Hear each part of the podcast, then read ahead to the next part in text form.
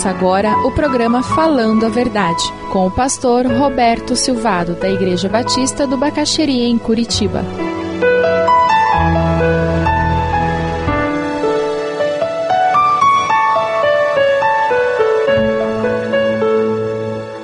O título que eu dei para essa mensagem é que a sinceridade ela nos ajuda a, a crer no poder de Deus. É quando nós nos tornamos vulneráveis e nós falamos para Deus o que vai no nosso coração, seja lá o que for, é que nós podemos perceber a manifestação de Deus que é sempre a nosso favor.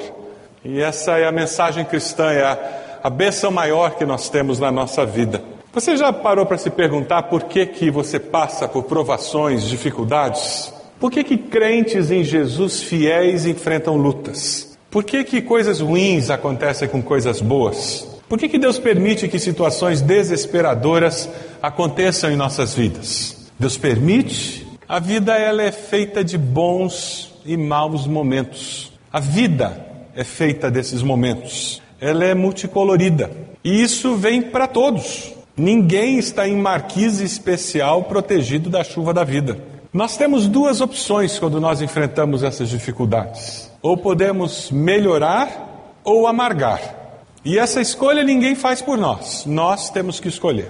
Então, um pai que vê um filho se tornar rebelde, um esposo que vê uma filha se tornar rebelde, de repente um desemprego, uma doença, uma enfermidade, uma frustração profissional que só cresce conforme os anos passam, ou eu vou melhorar ou eu vou amargar. Indiferente nós não ficamos com relação aos maus momentos da vida. Qual tem sido a escolha que você tem feito mais comumente? Você tem culpado a você mesmo? Você tem culpado os outros? Você tem culpado a Deus? Esse é o caminho da amargura. Frasezinha simples que tem uma verdade profunda. Gato que nasce no forno não vira bolo, continua sendo gato. E muitas vezes nós criamos nossos filhos no Evangelho, eles ouvem do Evangelho, mas eles, usando o livre-arbítrio, escolhem caminhar longe de Deus e colhem as consequências. Quando eles são pequenos, pode ser uma gripe, né? Porque andaram descalço e pegaram chuva. Quando eles crescem, pode ser uma overdose, porque usaram drogas. Ou pode ser um atropelamento, um acidente seríssimo, porque dirigiram embriagados. Ou pode ser uma reprovação porque não estudaram. Os nossos filhos fazem escolhas, nós, como adultos, fazemos escolhas. Com que tristeza eu tenho visto alguns membros de igreja se afastando do Evangelho na fase adulta da vida. Você já viu gente assim? Anos de estrada e de repente joga tudo para o ar. Nós escolhemos e nós vamos sofrer as consequências. O triste é que muitas vezes nós sofremos e a causa não tem nada a ver conosco, foram escolhas de outros que respingaram em nós, não é verdade? As escolhas dos nossos filhos influenciam nossa vida. As escolhas dos nossos pais influenciam nossa vida. As escolhas dos irmãos, muitas vezes na igreja, influenciam nossa vida. E onde é que Deus está em tudo isso? Eu vou escolher amargar, me ressentir, reclamar, ou eu vou escolher melhorar? Eu vou buscar a Deus, apresentar a minha queixa e esperar a resposta, porque a resposta certa vem de quem? Vem do Senhor. Eu vou fazer como Abacuque me colocar na torre de vigia e dizer: Deus, eu estou aqui, estou esperando para ver o que o Senhor vai fazer. Essa eu não entendo. E eu já falei algumas vezes aqui que a vida ela não faz sentido o tempo todo. Nós temos que nos conformar com essa realidade.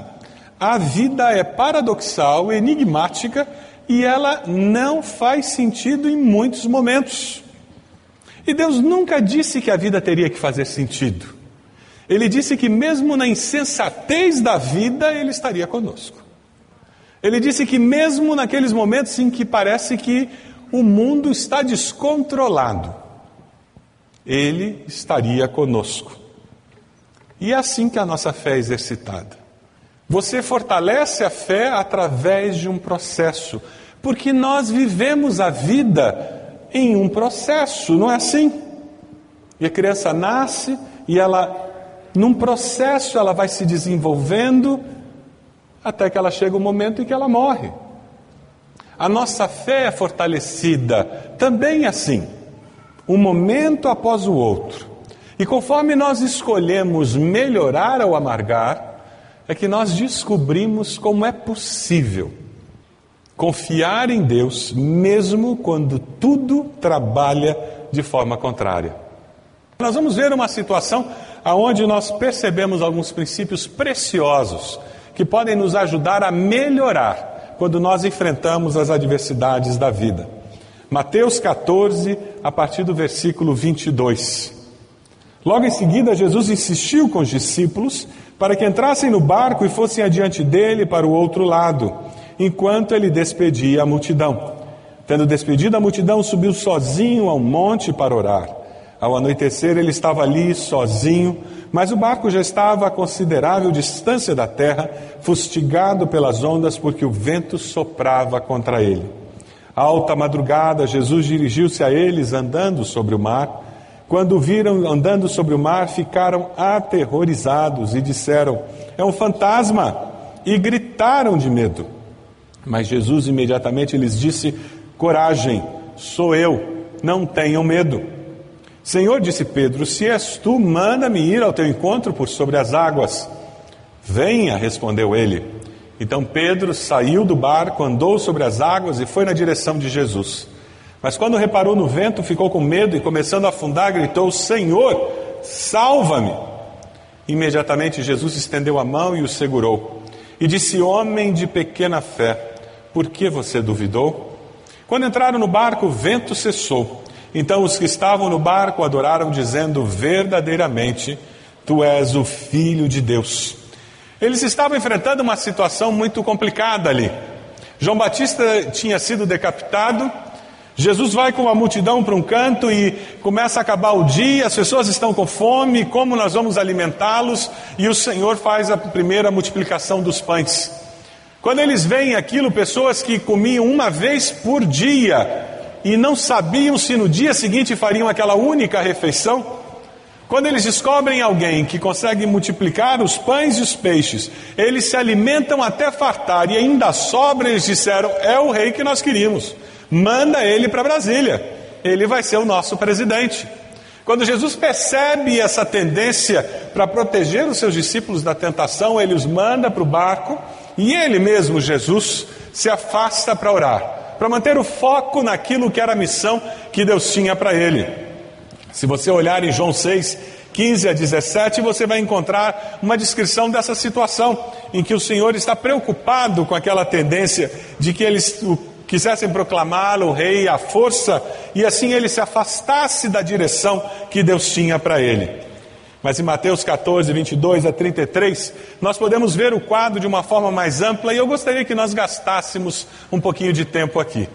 Mas para que Deus falasse ao seu coração, como ele falou ao meu, eu queria pedir que você respirasse profundamente agora. Respira, enche os pulmões, exala agora, relaxa e diz assim: Deus, fala comigo. Deus, faz um ai ai ai no meu coração. Deus, me ajuda a entender como que eu enfrento as situações da vida, sabendo que maior é aquele que está comigo do que aquele que é contra mim. Veja o versículo 23. No meio de toda aquela situação, cinco mil homens e mais crianças, mulheres eles queriam proclamar Jesus rei. Ele, com dificuldade, pega aqueles discípulos e os coloca num barco para eles irem, para eles se afastarem daquela multidão. E no meio de tudo isso, o que, que Jesus faz? Ele vai orar. Eu acho que eu ia me preocupar e explicar para todo mundo por que, eu não podia ser rei. Eu ia tentar escrever uma carta para imprimir e divulgar para todo mundo.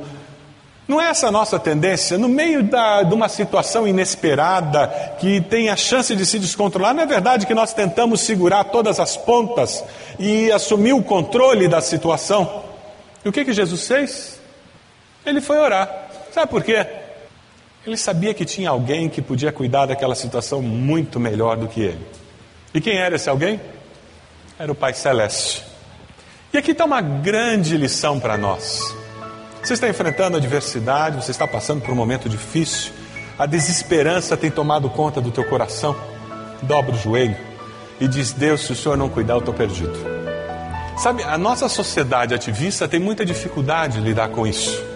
Porque a oração parece uma coisa ligada à indolência, né? Parece que eu não estou fazendo nada. Não é essa sensação que você tem às vezes no teu período devocional? Sabendo que você tem aquela lista de coisas para fazer no dia e você está parado ali orando, não parece que você está perdendo tempo? Sinceramente.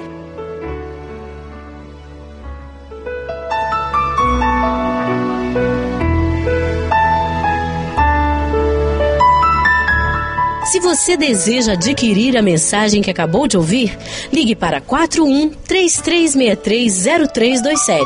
Mencione o título ou o dia da mensagem e envie um e-mail para vida@ibb.org.br.